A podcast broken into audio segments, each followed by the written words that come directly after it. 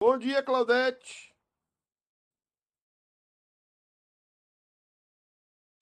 Bom dia, bom dia. Você tá viva, minha filha? Sempre. Achou que eu não ia Tá estar. aí, Claudete? Hã? Achou que você achou que eu não ia estar aqui, né?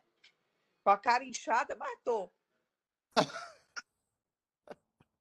Ó, du- dormir é bom demais. Irmão Everson Silva. O Everson Silva tá ali, mas ele, eu acho que ele tá dividido entre o senhor e um jogo. Vai ter jogo agora? Ó, ó, ó. Ah, vai! Então ele tá dividido entre o senhor e o jogo. Aí, misericórdia. Converte, Everson. Olha lá o ca- o cacheta lá. Dia, dia, moçada. É outro que tá dividido também, será? Saudações, saudações. Sauda- Eu espero que o Wilson não tire sal de nós hoje, viu? Sandroca! Pastor. Oi, Aninha. E o Miguel Oi, hoje na, na salinha das dia. crianças? Bom dia, povo Hã? de Deus. O Miguel hoje na Entrei salinha das errado, crianças pedindo vou oração pro jogo. Pra minha sala. Bonitinho. Beijo. Oi, aula, Beijo, Deus Sandra. abençoe, viu? Oi, irmão Kleber chegando aí. Everson Silva. É, Iraci Soares. Eu tô vendo Tânia, Teontologia. Ah, Wilson, que deve estar insuportável. Ah, não! tem um rebaixante aí. Bom dia, bom dia. Ó, o Everson. Ó, Everson, parabéns, Everson. Parabéns. Parabéns. A situação hoje tá difícil, tá? Irmãos, vamos começar então. Começar com oração. Eu vou compartilhar aqui o texto. Pra gente dar uma olhada aqui.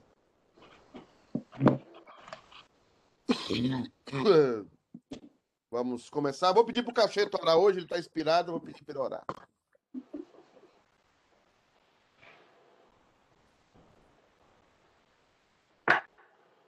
Ora aí, Cacheta, liga o microfone. Sorry, desculpa. Pai de amor, obrigado pelo dia, pelo cuidado que o Senhor tem por nós. Ah, te louvamos. Obrigado, Senhor tem capacitado o pastor Pedro. Né? Pedimos nós, o Santo Espírito, ah, invade o nosso ser e possamos aprender a palavra. Em nome de Jesus. Amém. Seu microfone está cortando, Cacheta. Vocês estão me ouvindo bem aí? Tudo bem? Quem estamos? Sim. Ok. É, a, única coisa Lembra- ruim é essa camisa, a única coisa ruim é essa camisa sua aí. em São Paulino. Ah, irmãos, lembrando que nós estamos fazendo uma revista no crédito de Atanásio. É, Atanásio era um diácono, depois ele se torna bispo de Alexandria, mas Atanásio era um diácono que combateu um presbítero. Está vendo que heresia só nasce com presbítero, né? Então, combateu, o Atanásio era um diácono, combateu um presbítero chamado Ário, né, combater o arianismo, que a gente vai falar um pouco, é, talvez hoje, ah, e ele salvou praticamente toda a teologia da igreja é, ocidental. É, Ele é um grande herói da fé, um grande teólogo, Atanásio. É bom estudar Atanásio de Alexandria. Se puder dar um tempo aí, dar um Google aí e estudar ele é, é importante.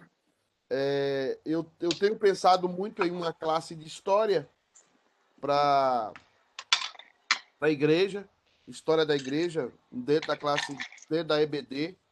Eu devo pensar isso com, com alguém, né? Um, um- uma classe de história é, dentro da, da EBD.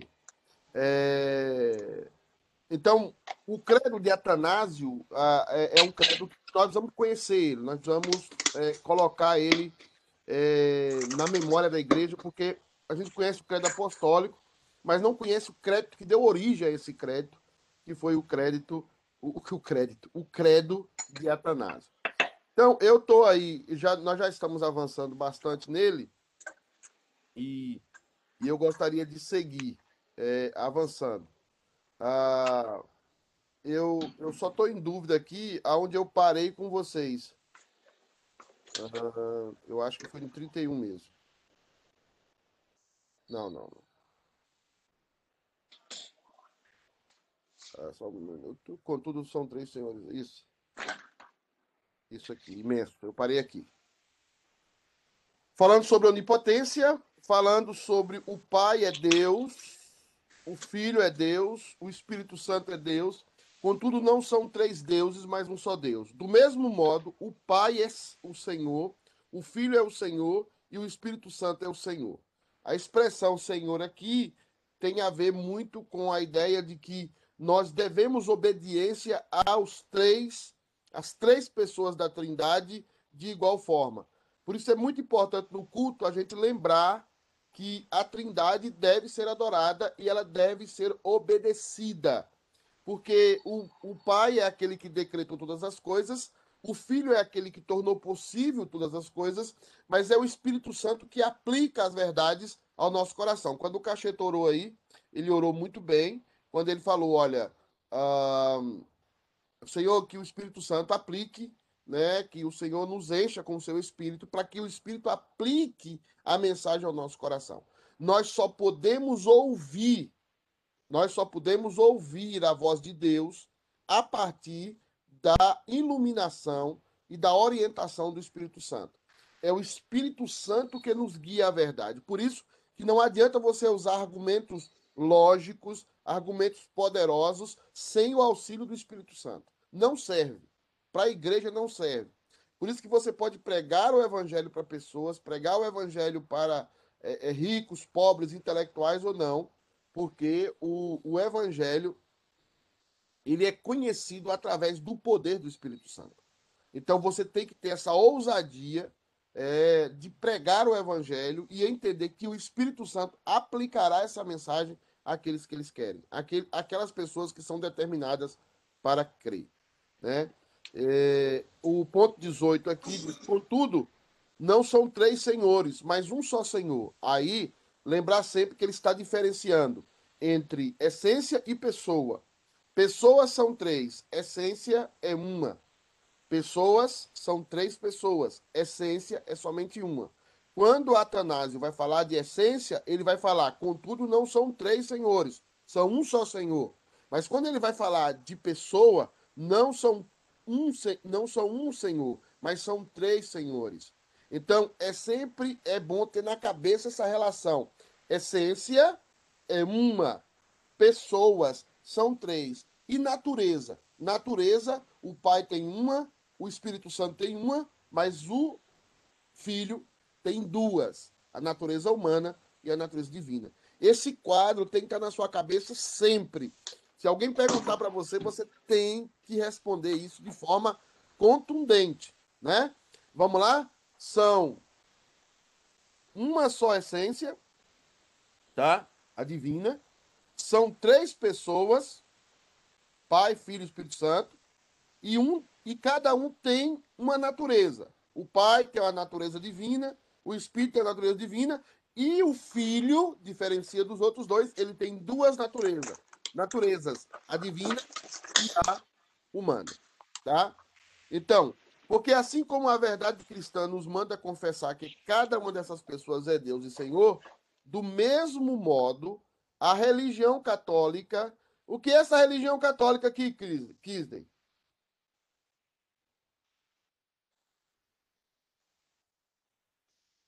Cadê Kito? Tá ali. Torcendo.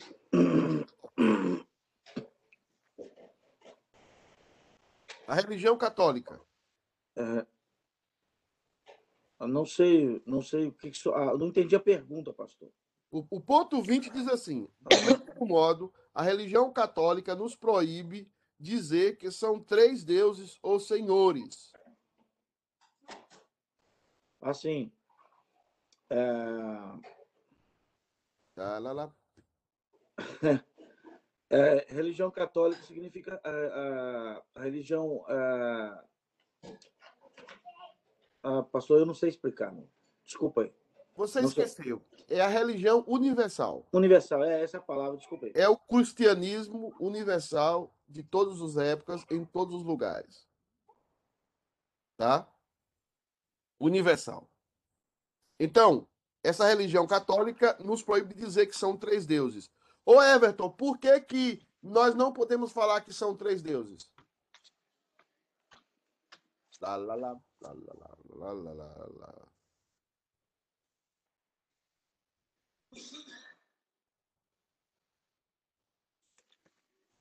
Não sei não, pastor. Claudete, por que, que nós não podemos falar? Quem está falando aí? Alguém está falando? Quem eu, quer falar? É por causa da união é, hipostática que elas. Não, não, não sei explicar. Então vamos lá. que- Alguém quer se manifestar aí? Mas é essa Hã? Essência essência. divina. O cacheta, o cacheta tá pegando. O cacheta tá pegando. Nós- Nós estamos perdendo cacheta, mas você tá pegando. É a unicidade. Então, quando você fala essência, você não pode falar três deuses. É só um Deus. Quando você fala em pessoa, você fala que esse Deus possui três pessoas. O Pai é Deus, o Filho é Deus e o Espírito é Deus. Mas ele está dizendo aqui, é muito importante você frisar isso e colocar isso, porque parece complicado, mas não é. Lembra, quando eu falar de essência, só tem um Deus, não são três deuses. Quando eu falar de pessoas, são três pessoas dentro dessa essência. Então eu posso falar assim. Deu para entender? Então, sempre quando você falar, por que, que ele falar não posso falar de essência? Eu não posso falar de essência porque eu não posso falar de três deuses, porque na essência é só uma essência, não são três essências. Então é só um Deus. Mas quando eu falo de pessoa, eu posso falar assim, que o Pai é Deus, que o Filho é Deus, que o Espírito é Deus, porque eu não estou falando de essência. Eu estou falando de pessoa. Vamos seguir aqui, vamos lá. Pai não foi feito. Eu tô para ir tomar café na casa da, da, da Claudete. O pai não foi feito, nem gerado, nem criado por ninguém, né? O filho procede do pai, não foi feito, nem criado, mas gerado. Qual é a diferença aqui? Vamos ver quem está aqui com a gente aqui, porque os flamenguistas estão meio cabisbaixo. Então deixa eu ver os outros. Quem tá aqui? Ô, Benezinho, ô Wilson, você deve estar feliz, obviamente. Ô Wilson, por que que por que que o pai não é gerado e o filho é gerado? Porque o pai não é gerado, o filho é gerado. É. Ai, você me falou essa palavra esses dias. Tem uma sequência, né? Ah, Ah, pai é o criador de tudo. Ele não pode ser gerado. ah. E a palavra correta é. Eu me Hum. esqueci a palavra correta. Ah, O, o pai é gerado, o filho é gerado. Ou o, só o filho é gerado e o pai não é gerado? O pai não é gerado, o pai é. Então, se o filho é gerado, ele passou a existir em algum momento? Ok. Então ninguém é gerado, todos existiam. Ah, Nenhum foi gerado, né? Todos sempre existiam, é isso? Ok. vamos pensar, nós- só vamos, É. endoidar, vamos endoidar, vamos Verdade. endoidar. O filho Vamos- foi gerado na Terra. O filho foi gerado na Terra. Então, o Agora, no- filho- no céu já existia. Hã? O homem, o filho, o homem nasceu na Terra, foi gerado. Agora, na- no céu, não, ele já existia. Deus Pai, Filho e Espírito Santo. Deus Pai, Deus Filho. Então, mas ele está falando aqui exatamente isso.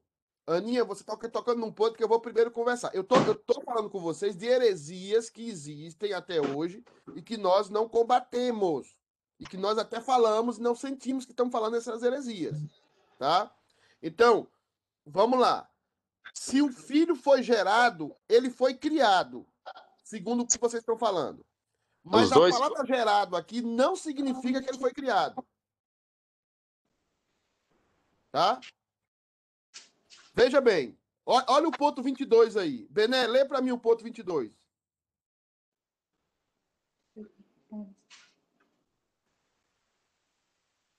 Dá para ver o ponto 22? Bené encontra quando ele encontra o microfone ali. Hernando, você tem como ler um ponto 22 aí? Ah, o filho procede do pai, não foi feito nem criado, mas gerado. Então, presta atenção. Criado não é a mesma coisa de gerado aí. É ou não? Vamos, gente. Não, não é mesmo. Gerado não é a mesma Não é. coisa. A mãe Então, quando eu falo que Jesus é gerado, eu não estou falando que ele é criado. A mãe pode gerar um filho e não querer criá-lo, elas jogam fora os filhos. Não, não tem nada a ver, Aninha. Nada. Não, não, não, não. Aqui é o seguinte: o pai, olha o que ele está dizendo no, no ponto 21. Pai não foi feito, nem gerado, nem criado por ninguém. Ou seja, uma característica que tem o pai, ele não é gerado. Aí você vai para o filho. O filho procede do pai. Eu já falei sobre isso com vocês, de procedência. Por que- Proceder. procedência. É por isso que é primeira pessoa, segunda pessoa, terceira pessoa. Aí você tem, não foi feito, o filho também não foi feito. O filho não foi criado, mas ele foi gerado. Por que, que ele é filho? Porque ele foi gerado. Mas a palavra gerado aqui não é a mesma coisa de ter tido um começo. E aí nós vamos entender a expressão que vai dizer eternamente gerado. Ok. E eternamente tem a ver com o quê? Fábio. Eternamente tem a ver com o quê? Eternamente tem a ver com Duas Va- palavras. eternamente? É. Eu não sei se eu espaço. O que. Everton?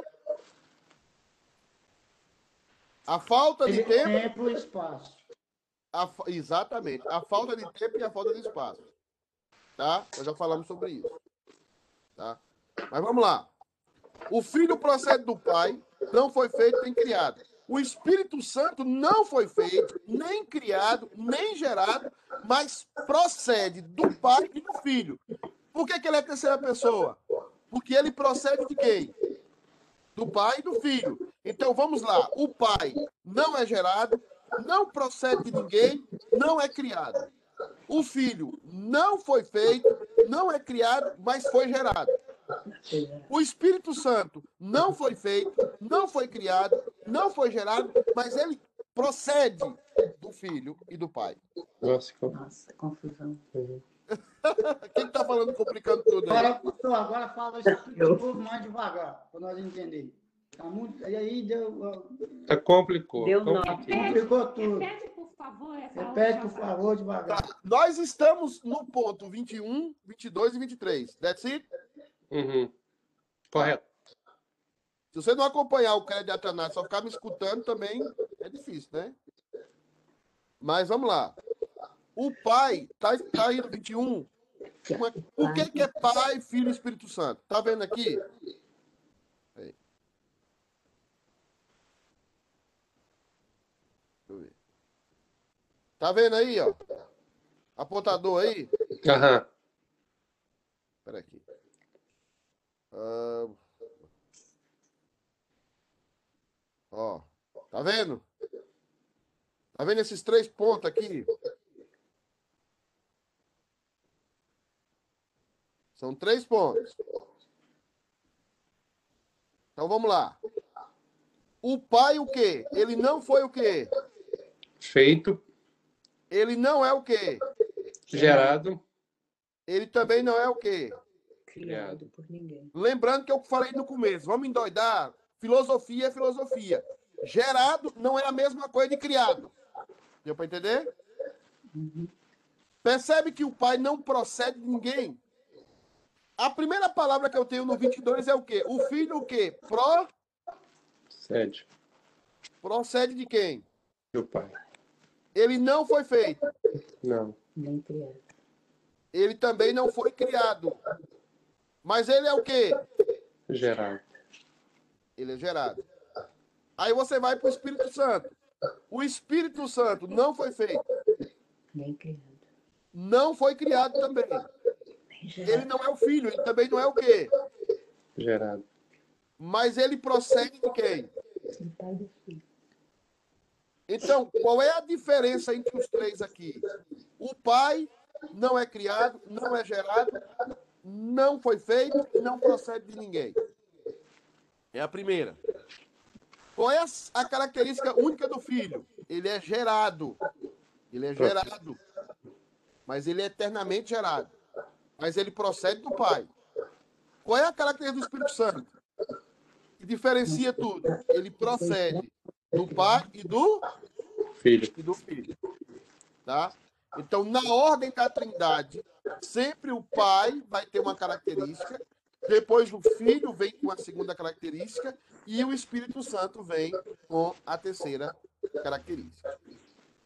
Aí ele diz: Não há, pois, senão um só pai e não três pais. Um só filho e não três filhos. Um só espírito e não três espíritos.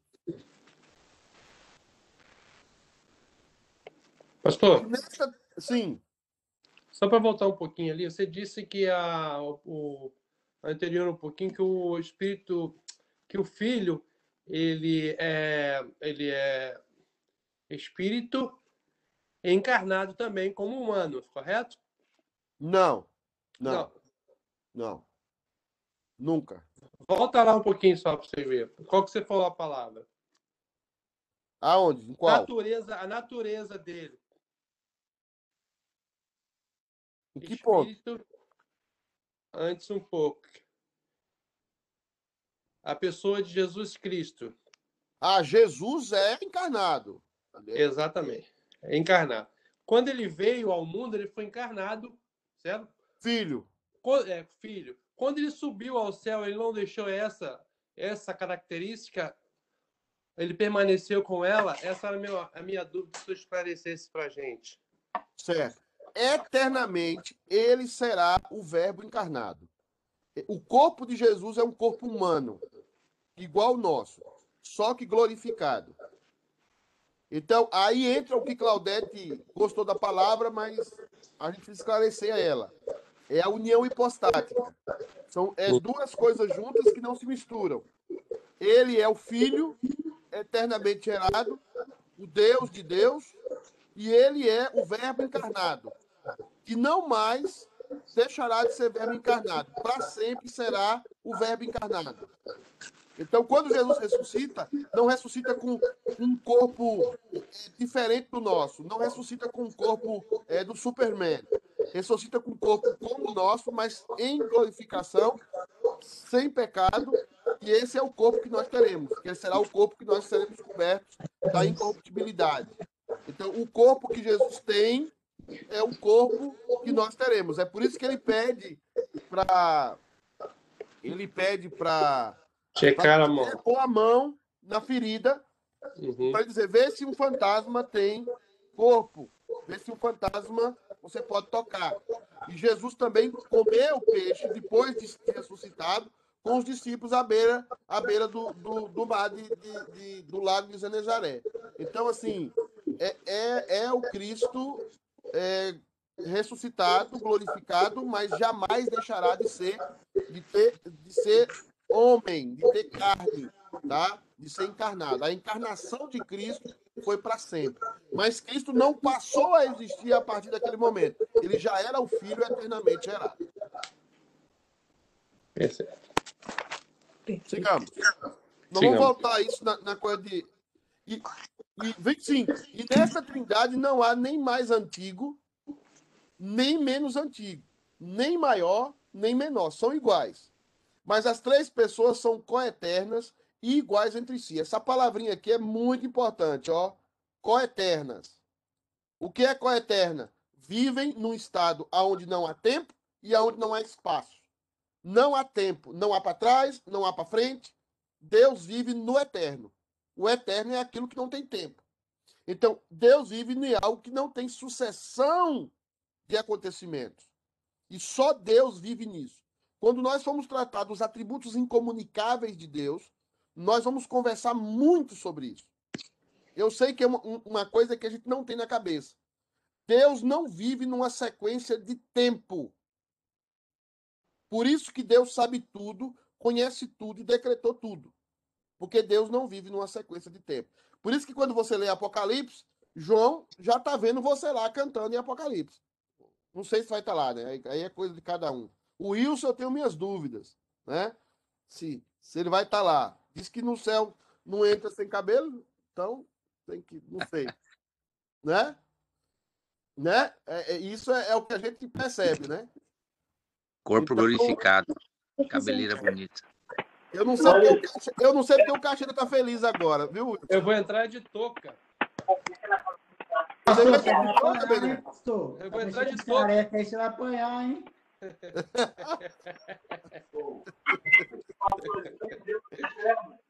Foi gol, tá?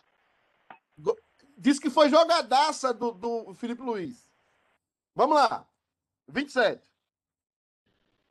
De sorte que, como se disse, de sorte de como se disse acima, é, em tudo se deve adorar a unidade na trindade e a trindade na unidade. Importante frase de, de, de Atanásio.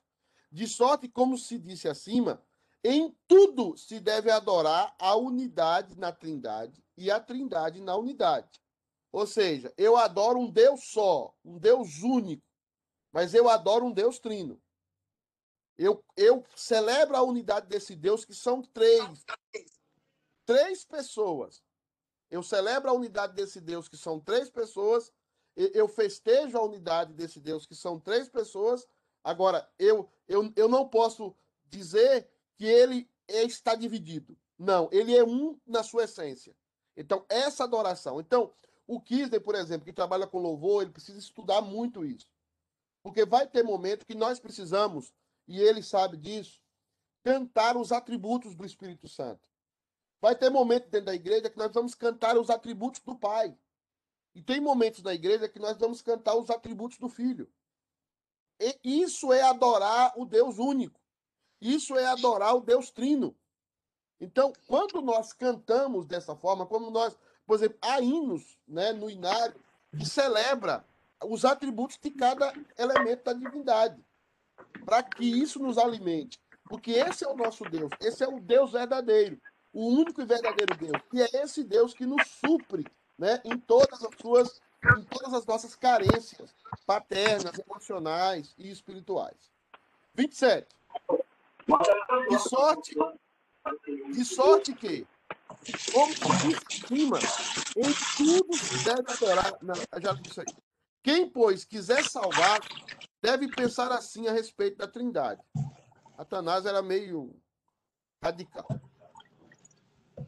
Mas para alcançar a salvação é necessário ainda crer firmemente na encarnação de nosso Senhor Jesus Cristo. 30. A pureza da nossa fé consiste, pois, em crer ainda e confessar que nosso Senhor Jesus Cristo, Filho de Deus, é Deus e homem. Se você não confessar que ele é Deus e homem, você não pode ser salvo. E é importante isso. Por isso que no, na época da, da confissão de fé, eu estava até ensinando isso para o Vinícius ontem, lá em Marlboro. Né? Se você não confessar que ele é Deus e que ele é homem, se você confessar só que Jesus é Deus, você não tem salvação. Por quê? Por que, Kisney? Você não tem salvação confessando só que Jesus é Deus?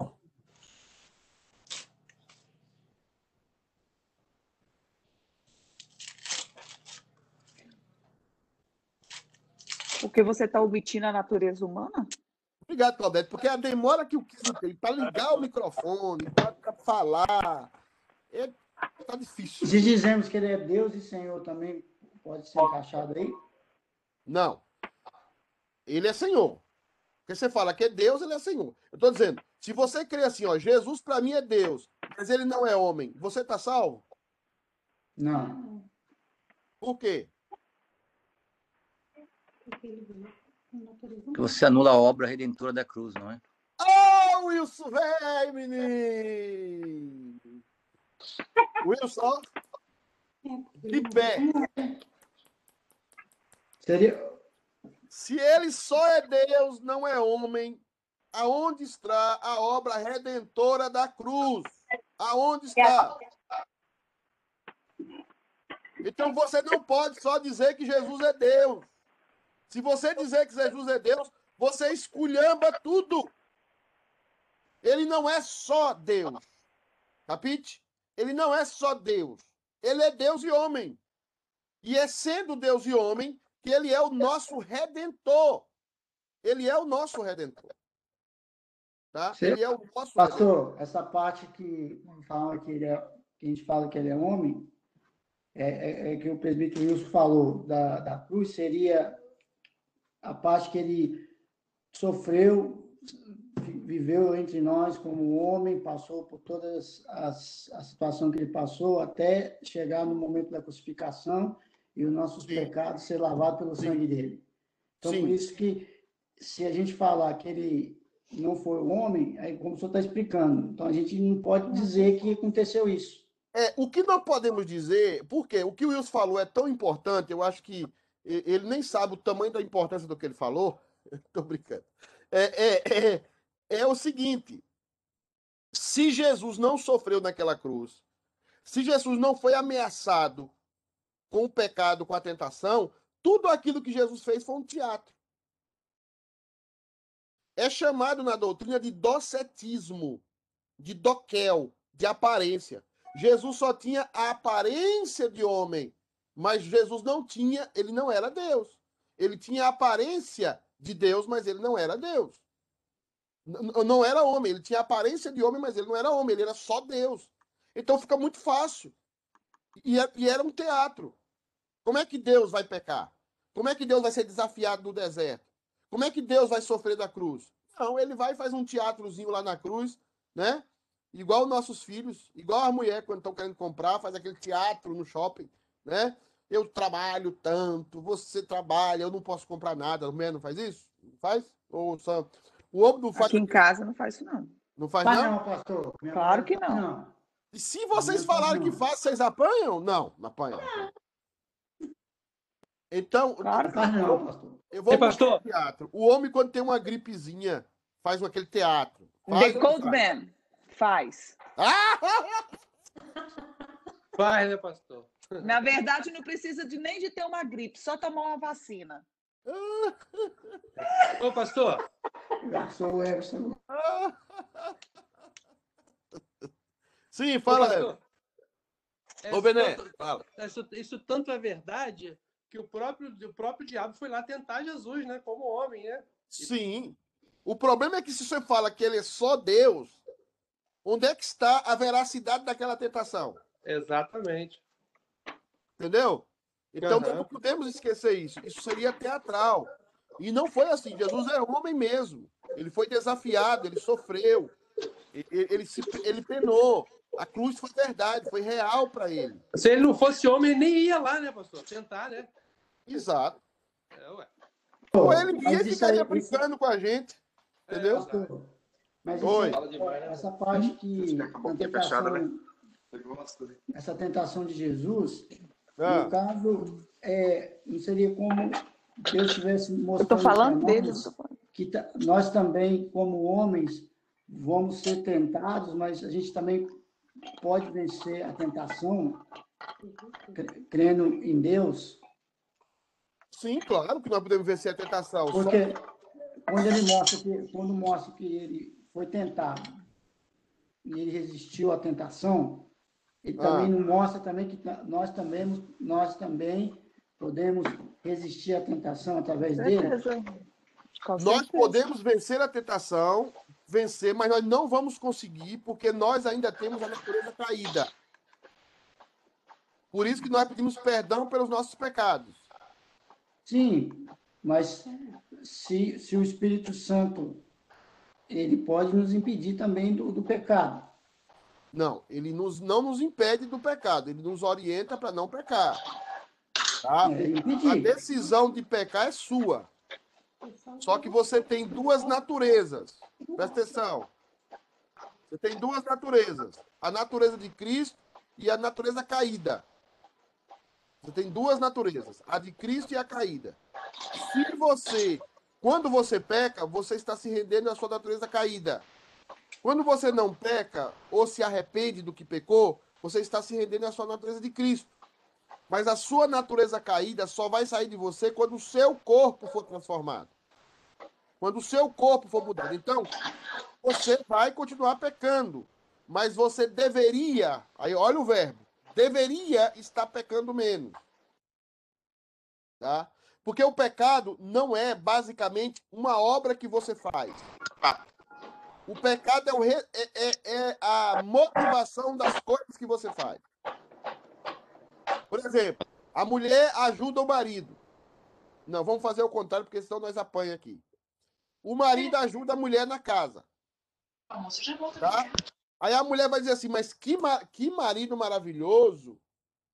Mas ele está ajudando a mulher porque ele sabe que tem jogo à noite e tem a novela que ela gosta e ele quer né, falar, olha, meu amor, eu limpei a casa, lavei os pratos, arrumei, agora eu quero assistir é, o meu jogo na televisão, grande, né? E você vai assistir o jogo, a novela da televisão pequena. Ele não limpou aquilo porque ele estava com a pureza de coração de ajudar a esposa. Ele limpou com uma motivação. Então, é, é, nós temos que cuidar das nossas motivações. É nas motivações que nós temos defeito. É ali que está o nosso defeito de fábrica. Então, a motivação inclina é a nossa inclinação para o pecado. Por isso que Paulo diz: aquele que tem amor, aquele que dá seu corpo para ser queimado, distribui os seus bens aos pobres, mas não tem amor, o que, que acontece? Você não é nada. Isso acontece também na época de eleição, na igreja, de qualquer lugar. Como é que os políticos ficam na eleição? Vai em sua casa, toma café, segura seu filho, o menino está com o nariz todo sujo, ele segura, dá beijo. Por que, que ele faz aquilo? Porque ele é bonzinho? Não, ele faz aquilo porque quer ser eleito. Então, o problema nosso são as nossas motivações. E nós vamos ter motivações ruins até o último dia. Por isso que a salvação é pela graça. Mas a nossa, as nossas motivações vão melhorando. Deus vai nos quebrando na história, Deus vai nos quebrando é, é, em toda a situação e nós vamos melhorando, mas o pecado fica em nós. Fala, Kisney. Pastor. Hum. Bom, sou eu. Oi. É, eu estava, essa semana, é, teve uma, uma, uma coisa bem controversa na internet. Eu sei que você não gosta, mas eu, eu, eu acompanho o Ricardo Gondim. E ele, essa semana, ele. Aí está o total... problema das suas heresias. Ele destruiu totalmente o que você está falando agora, né? Que ele falou que, segundo ele, e ele até saiu da internet por causa dessa confusão toda que foi essa semana, e tem muitos cristãos que estão seguindo o Ricardo Gondim, porque ele diz que não existe essa base de, de salvação redentora. Na realidade, não existe isso. Porque, segundo o que ele diz, ele não crê nisso. Ele não crê que Jesus veio, que o Pai deu o Filho para que ele morresse por nós.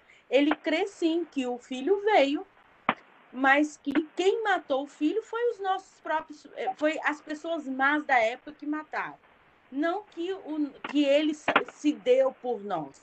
Ele não acredita nisso. E eu vi assim vários outros pastores seguindo e falando é verdade, é muito cruel da parte de Deus deixar o filho, dar o filho por outras pessoas.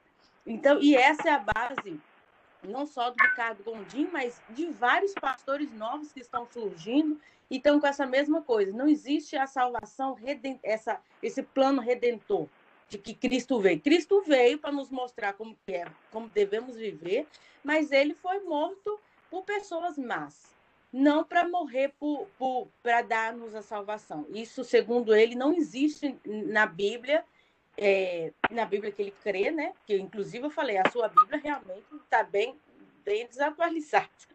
E aí e ele diz, e tem muitas pessoas seguindo. E essa é uma, é uma heresia muito atual, desse tempo agora, né?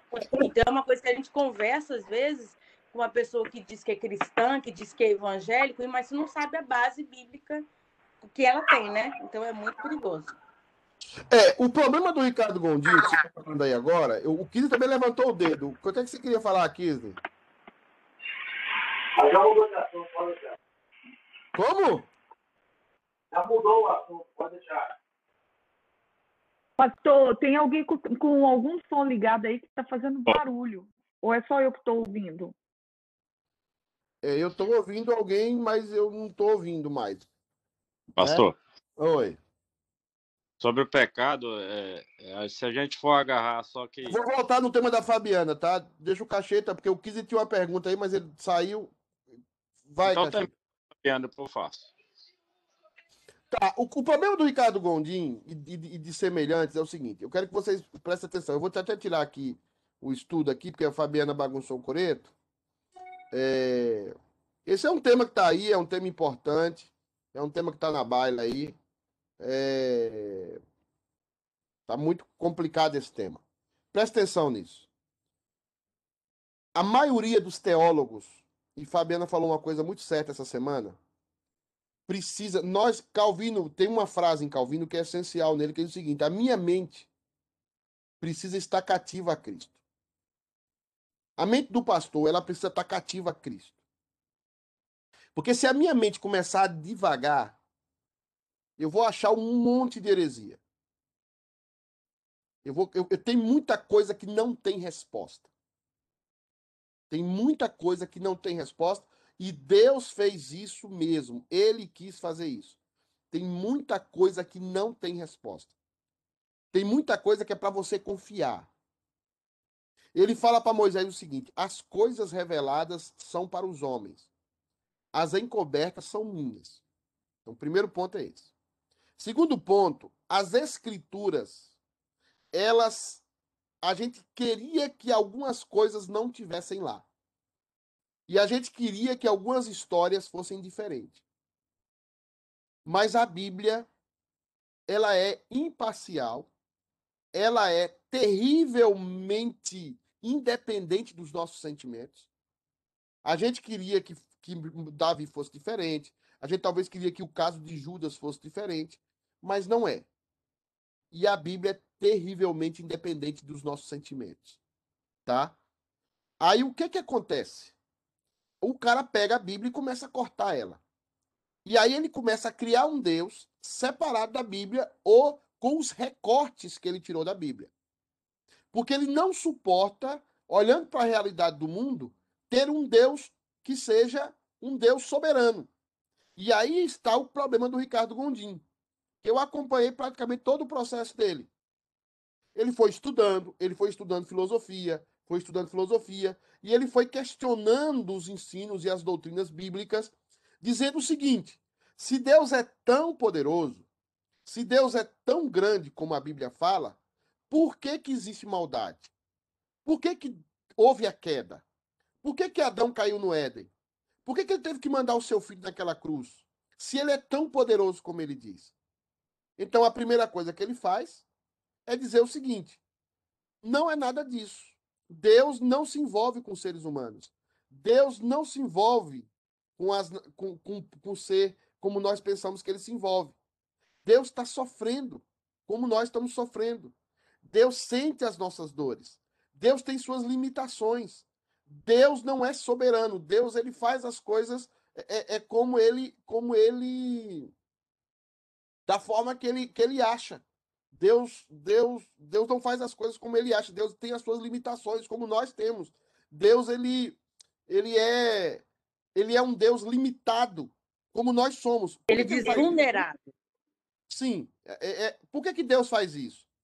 Porque ele não quer botar a culpa em Deus, de que Deus é um Deus que manda pessoas para o inferno. Ele acha que o inferno não tem.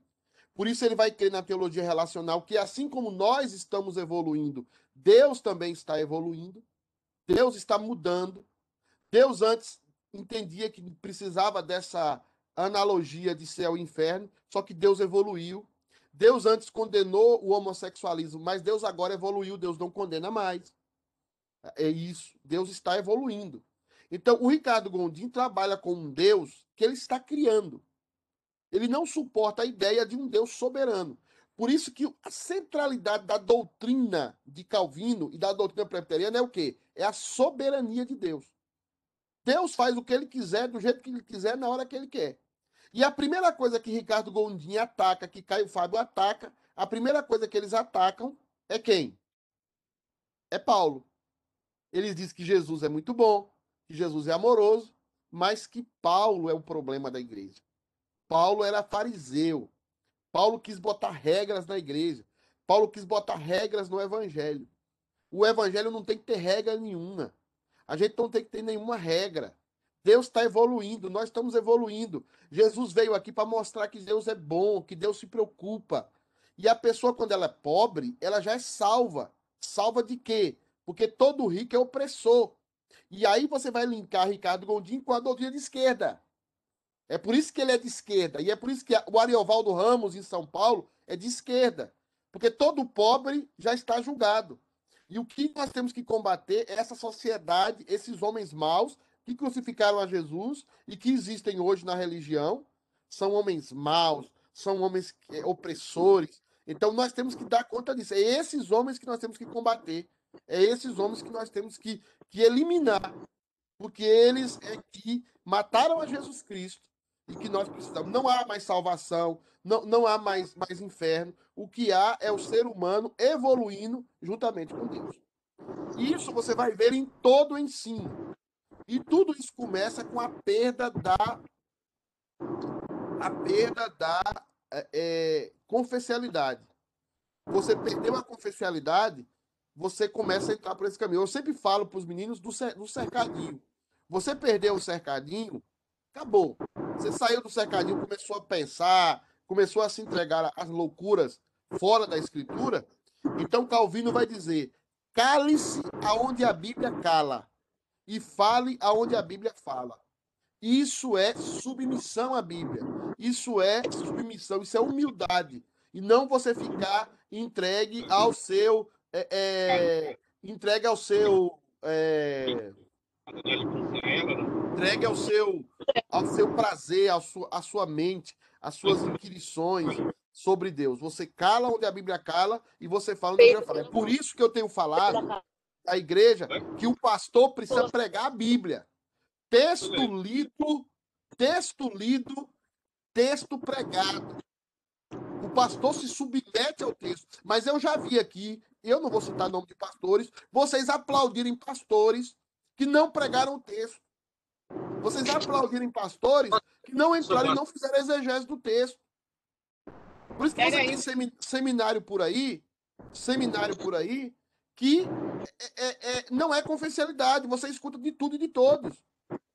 E você não aprende a doutrina reformada. E você não se submete à escritura.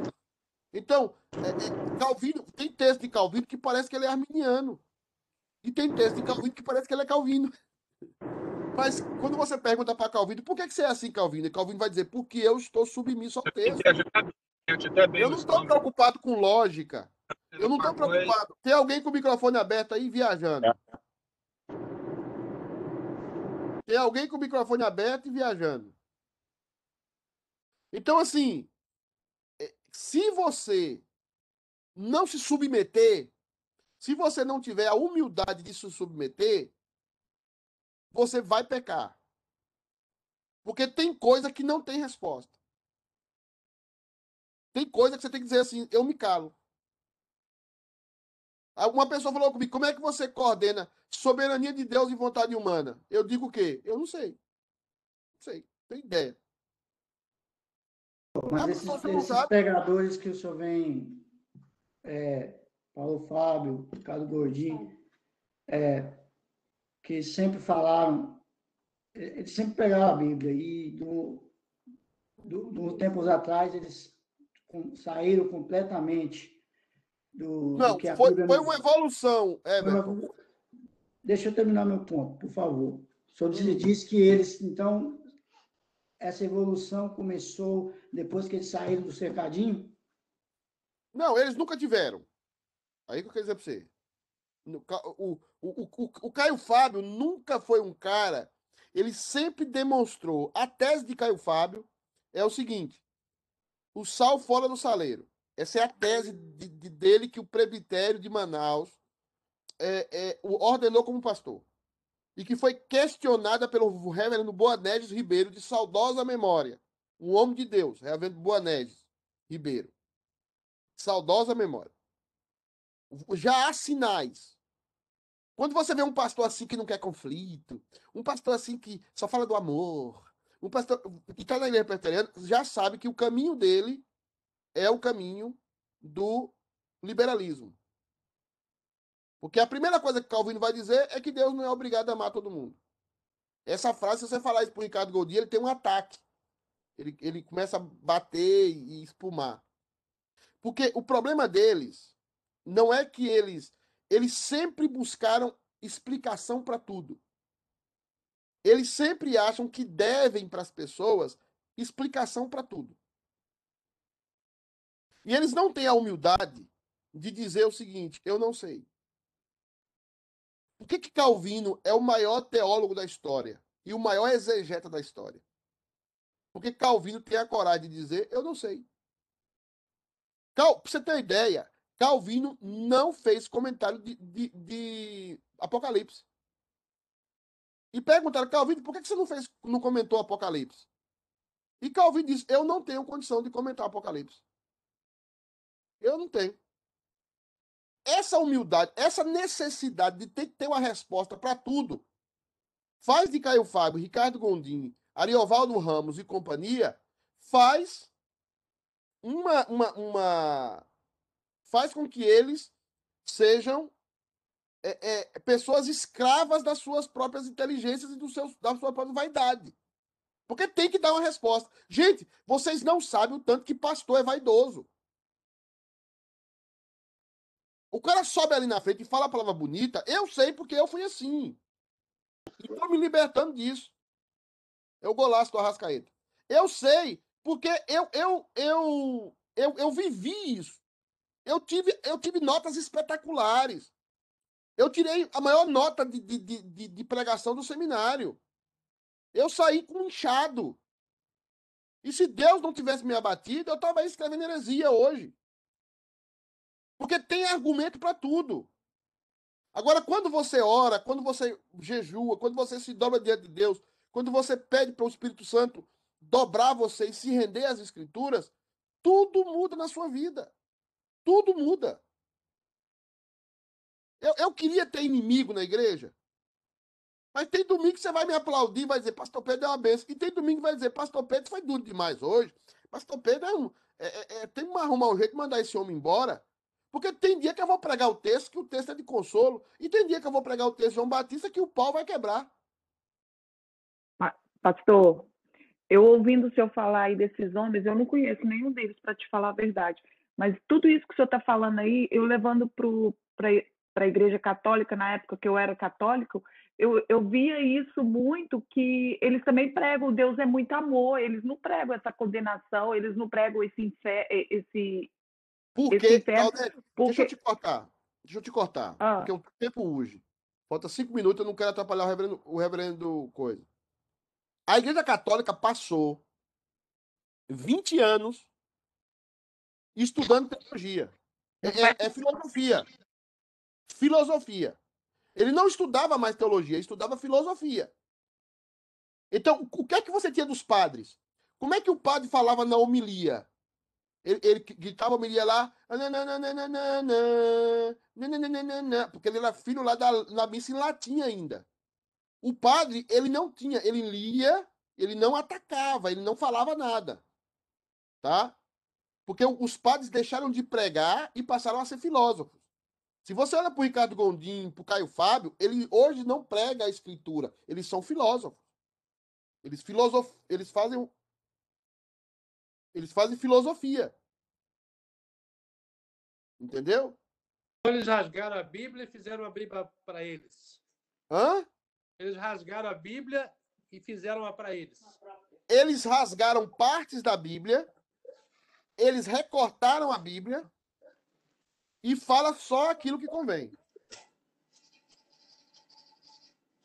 Pastor, eu deixei uma pergunta ali por escrito. Ah, tá. Pastor, eu acredito que confiar no conhecimento humano é um equívoco. Não conhecemos tudo sobre os oceanos, as galáxias e estrelas. E me faz crer que apegar ao conhecimento humano é errado. E muitos hereges querem encontrar uma lógica nas escrituras. É errado pensar assim? Não. É, é, calma. Nós temos que buscar a verdade. Nós temos que buscar as coisas como elas devem. Nós precisamos fazer isso. Nós precisamos inquirir as coisas, mas submeter isso à mente, à escritura. A escritura é a verdade. Agora, conhecer as coisas, como você falou, as galáxias, a gente tem que ter a humildade. Depois que você vê o tanto de galáxia, o tanto do tamanho do universo, que nós não somos praticamente nada, nós precisamos nos humilhar. Nós precisamos baixar a nossa cabeça, nós precisamos é, é, é, se submeter ao que diz a Bíblia. Eu, eu vou terminar com uma frase do de tio Alípio para o meu avô Natanael. Não, de tio Alípio para um doutor, doutor Mário, lá da minha região. Antigamente, ir um doutor na região era muito era muito difícil. Aí o doutor ficava na casa do meu tio Alípio, que era o filho o, o filho mais velho da família, e o doutor ficava lá, hospedava lá, consultava o povo, depois ia embora. E aí o tio Alípio lia a Bíblia, e, e o tio Alípio pregava, ele, ele tinha plantado várias igrejinhas ali na região de Irecê, ele saía a cavalo, e doutor Mário resolveu acompanhar ele. E ele pregando e tal. E quando ele volta para casa, doutor Mário pergunta assim, ô, ô seu Alípio, o senhor acredita mesmo que esse peixe aí engoliu esse homem e esse homem ficou três dias dentro dessa, desse peixão aí, dessa baleia, o peixão? Aí tio Ali falou assim, doutor Mário, se a Bíblia falasse que foi Jonas que engoliu a baleia e a baleia ficou três dias dentro do estômago dele, depois ele vomitou, eu acreditava. Por que, tio Alípio? Por que, seu Alípio? Porque é a Bíblia que está falando. É como você se acerca à Bíblia. Você crê nela? Se você crê, tudo muda. Agora, o que temos visto até hoje? Países que seguiram a Bíblia, países que seguiram os princípios bíblicos, famílias que seguem os princípios bíblicos, você vê nitidamente que são bem-aventurados.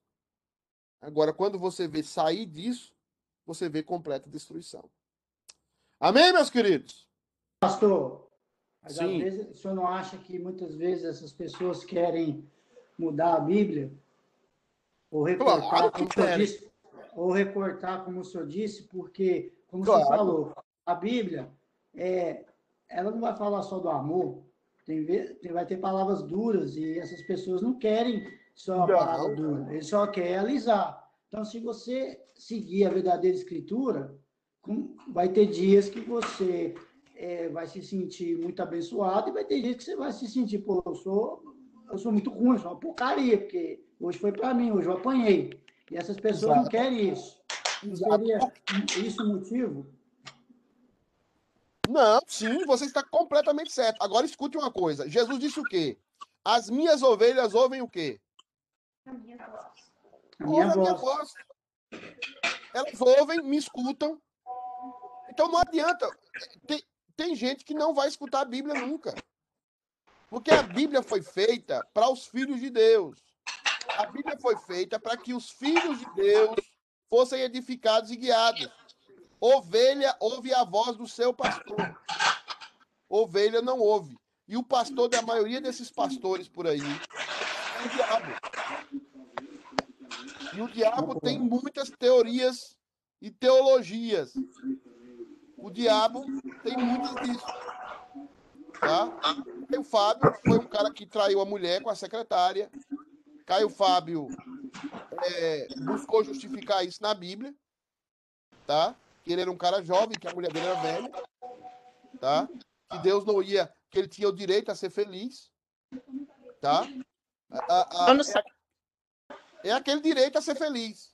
A minha mulher ficou velha, eu vou arrumar uma mulher mais nova, tá? É Pastor. o que eu ando falando por aí. Eu ando falando por aí e vocês contestam. Nós não estamos aqui para ser felizes. Não tem nenhuma paia na Bíblia falando isso.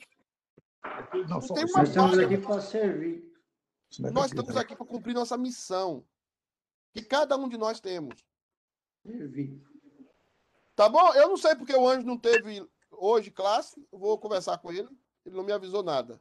Pastor Pedro. Catecismo maior. A Bíblia é a única regra de fé e prática. Isso. É. Ele assim, você falou algo? Eu falei, ah, eu queria, eu deixei, não deu, não deu prazo de fazer as perguntas que eu queria fazer, mas tem um monte delas, através de tudo que foi falado aí, porque ah, tem uma confusão aí que tem os mistérios de Deus, que você não falou sobre os mistérios de Deus. Então, Eu vou essa, chegar a falar sobre isso. Essa heresia toda aí tem coisa relacionada ao, ao próprio Deus é que nos concede entendimento, né? Somente quando a gente vai ler, ler a Bíblia ou, ou vai ler qualquer coisa, acho que tem o discernimento do Espírito Santo para nos dar orientação. Então, quem é nós para nós podermos ah, entendermos o que ouvimos por aí, tanta, eh, tantos estudos, né? Então, eu queria. Só isso mesmo que eu estava. É, ve- veja bem, eu comecei aqui falando de Atanásio, que era diácono, que não era tão preparado como Ário, que era presbítero.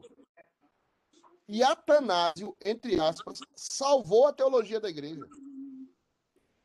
Porque o, o conhecimento de Deus não é por ter doutorado, mestrado, não é por fazer seminário. O conhecimento de Deus é prioritariamente o conhecimento de joelhos, de oração, de leitura bíblica. Deus vai, o Espírito Santo é que nos conduz à verdade. E uma vez que a gente tem isso no coração, o doutorado, o mestrado, tudo isso contribui. Mas não é mais um empecilho. Não é o que vai atrapalhar. O que nós precisamos nos apegar aqui, o que eu estou tentando fazer você- com vocês, é o que a reforma protestante tentou pregar. Vamos voltar à Bíblia. Vamos voltar às Escrituras. Se tem um pastor que vai pregar no nosso meio, meu irmão, pregue o texto. Eu não quero saber, você pode ter uma filosofia linda na cabeça. Energia. Eu já vi pastor falar aqui de energia, de bons fluidos. Vai tomar banho. Bons fluidos. Coisa esotérica. E- Ô, pastor, hoje eu estou com alto astral. Uma irmã chegou para mim e eu estou de alto astral. Alto astral é Satanás, minha irmã. Vai com Satanás para lá. Alto astral. Não tem alto astral. Ah, os- va- Vamos fazer um estudo sobre o zodíaco? O que é o mapa do zodíaco? Tá? Então, as pessoas não. Voltar à Bíblia. A Escritura. A Escritura manda. Não é o pastor Pedro, não é ninguém. Pastor, o senhor está errado. Porque a Bíblia diz isso. Então, quando o Nicodemos essa semana falou uma coisa muito bíblica aí, todo mundo levantou e ficou espinhado. Ele falou: olha, eu não sou a favor de fechar a igreja, mas eu tenho certeza que a motivação da maioria desses pastores para não fechar a igreja é porque eles querem os dízimos dos fiéis. Tá? E assim, e, e, e- houve irmãos que citaram até nossa igreja aqui, dizendo: olha, houve uma igreja nos Estados Unidos que disponibilizou os dízimos para ajudar os irmãos. Houve comentários entre pastores, líderes, falando da igreja aqui, United, que é uma igreja que disponibilizou os seus recursos, dentro, é claro, de, um- de uma lógica, através dos diáconos, disponibilizou os seus recursos para ajudar os irmãos. Porque o dinheiro que nós temos lá na arca não é só para sala de pastor, não. O dinheiro lá é para ajudar os nossos irmãos no meio de uma pandemia, no meio de uma doença, no meio de uma situação. Porque eu não vou comer meu franguinho aqui do domingo e o meu irmão não vai comer nada no domingo. Eu não posso conviver com isso. Isso é bíblico. Entendeu? Não pode haver necessitados no nosso meio. Não pode haver um irmão. Ontem eu fui na casa do irmão que não tinha nem mesa. Eu falei, eu liguei para os diáconos, já liguei para o irmão próprio. Falei, "Vai, vamos botar uma mesa aqui. Nós vamos botar uma mesa para esse irmão aqui. E vamos ver o que ele precisa. E ele não tem congregado na nossa igreja, não. Nós estamos fazendo isso para Cristo. Não é, não é por, causa, por causa dele ou do, por causa de Cristo. Então não pode existir. E o que acontece é isso. Quando a Bíblia é pregada com fidelidade, com verdade, as ovelhas de Deus ouvem a voz. Elas ouvem a voz do seu pastor. Ela fala assim: peraí, aqui está falando, o meu pastor está falando aqui. Porque a Bíblia está sendo pregada. Agora, se, se o pastor tende só para um lado, aí. Por isso, ó, pode ter certeza, eu não sei quanto tempo eu vou durar aqui. Mas a partir de agora, desse ano, meu foco é família. Meu foco é família. Nós vamos trabalhar com casais, nós vamos trabalhar com os filhos, nós vamos trabalhar com as nossas famílias, nós vamos tentar fortalecer as nossas famílias na palavra, tá? Em inglês, em aramaico, em português, não sei, para que Deus seja glorificado nas nossas famílias. Fala, Kisney. Pastor, eu gostaria de saber do senhor, ah, no seu ponto de vista, qual o verdadeiro significado da palavra bem-aventurado na palavra de Deus. Paz. A palavra bem-aventurado tem origem na palavra shalom. Algumas traduções são muito infelizes quando coloca a tradução de bem-aventurado como feliz. Essa, isso é muito infeliz. A palavra bem-aventurado nasce na raiz shalom. É aquele que tem paz. Eu já falei sobre isso, inclusive, na escola dominical. Você pode ter paz, mas muitas vezes você não pode ser feliz. Eu citei até o exemplo da mãe que teve que entregar o filho, que era um facínora. Ela estava triste, ela estava chorosa, mas ela estava em paz, porque ela havia feito o correto. Então, às vezes, você vai lá e disciplina o seu filho. Você fica triste, porque não tem um pai, só se for, for um, um- um- um patológico, um, maníaco que, que disciplina o filho e fica alegre. É louco. Então, você disciplina seu filho, você fica triste, fica arrasado. Você chora atrás da porta, tá? Mas você fica em paz, porque você fez o certo. Então, estar em paz não significa ser feliz. Por isso que a raiz da palavra bem-aventurado é shalom. E é por isso que Jesus, quando entra na casa com os discípulos, diz shalom et avos. É, é a paz esteja entre vocês. Ele, ele fala aramaico, ele, ele, ele fala da paz. Porque a paz é que é a verdadeira bem-aventurança. Tá? Aí a paz traz a, a, a prazer, né? a, a, a, vamos dizer assim, a harmonia é, entre nós, com, com, é, com as pessoas que nos cercam, nosso trabalho, família, enfim. Esse é um ponto, pastor, sabe por quê? Porque quando a gente fala assim que nós não temos, a, nós estamos buscando a felicidade, com o senhor, né? É buscar a felicidade. Mas essa paz, ela traz uma, uma, uma, uma felicidade, uma tranquilidade, uma. uma Não necessariamente. Não necessariamente, quis não. Is- ge- Ó, você lê o capítulo 9 de Romanos, o começo. Paulo diz o quê? Tenho incessante tristeza e dor no meu coração, com respeito aos meus irmãos da carne, porque gostaria que eles fossem cristãos, e eu gostaria de ser anátema. Eu não gostaria de ser crente, eu tenho dor, incessante dor e angústia no meu coração. Mas Paulo estava em paz a paz que excede todo entendimento. A paz, a, ser bem-aventurado é ter paz. Agora, não significa, Kisney, que não tenhamos nessa vida momentos de alegria, o nascimento de um filho, o casamento com o homem amado, a mulher amada, o casamento de um filho, de uma filha, o nascimento de um filho, de uma filha. É claro que existem momentos de grande alegria e de grande felicidade, mas nessa vida não podemos ter plenamente nós só podemos ter no céu. Por isso que o céu tem que existir. Lá nós seremos completamente felizes. Mas aqui nós podemos estar completamente em paz. Tá? Apesar da dor. Não, não, encaixa nós. Hã? A palavra então seria completamente feliz, né? não encaixa para nós. Sim. Nós estamos é, totalmente fora da, da, da paz eterna que seria com Jesus Cristo. Eu estou questionando, pastor, isso porque nós vemos a- a- as várias mulheres estéreis da Bíblia, nós vemos é, quando elas recebem de Deus, Ana, é, a Sara, você vê os, os cânticos, você vê a felicidade delas, mas é o senhor falou, o receber uma bênção do Senhor.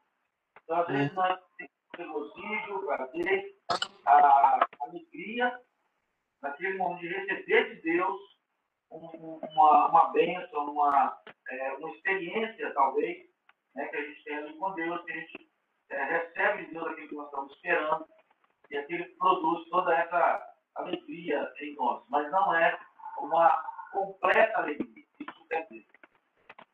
Não, você está certo. Não é uma. Você, aí você matou a pau. Aí agora você matou a pau, você falou correto. Não é uma completa alegria nessa vida. Vai ter oásis. Nós estamos no deserto. No meio do deserto, Deus vai colocar oásis. Mas nós estamos em paz. Agora, quando chegar em Jerusalém Celestial, a paz vai, unir, vai se unir com a completa alegria e ele vai nos enxugar dos nossos olhos toda a lágrima de tristeza. Tchau, irmãos. Eu vou assistir o segundo tempo do Flamengo agora. Muito obrigado, pastor. Deus abençoe vocês. Nos vemos daqui a pouco no culto. Tchau, tchau.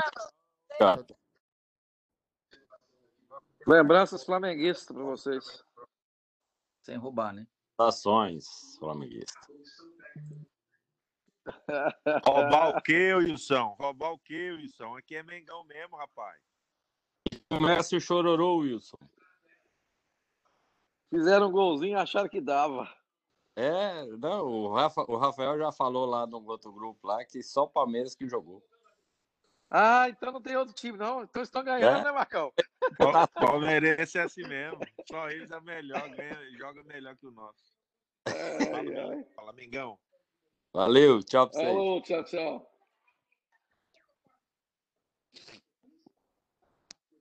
Acabou?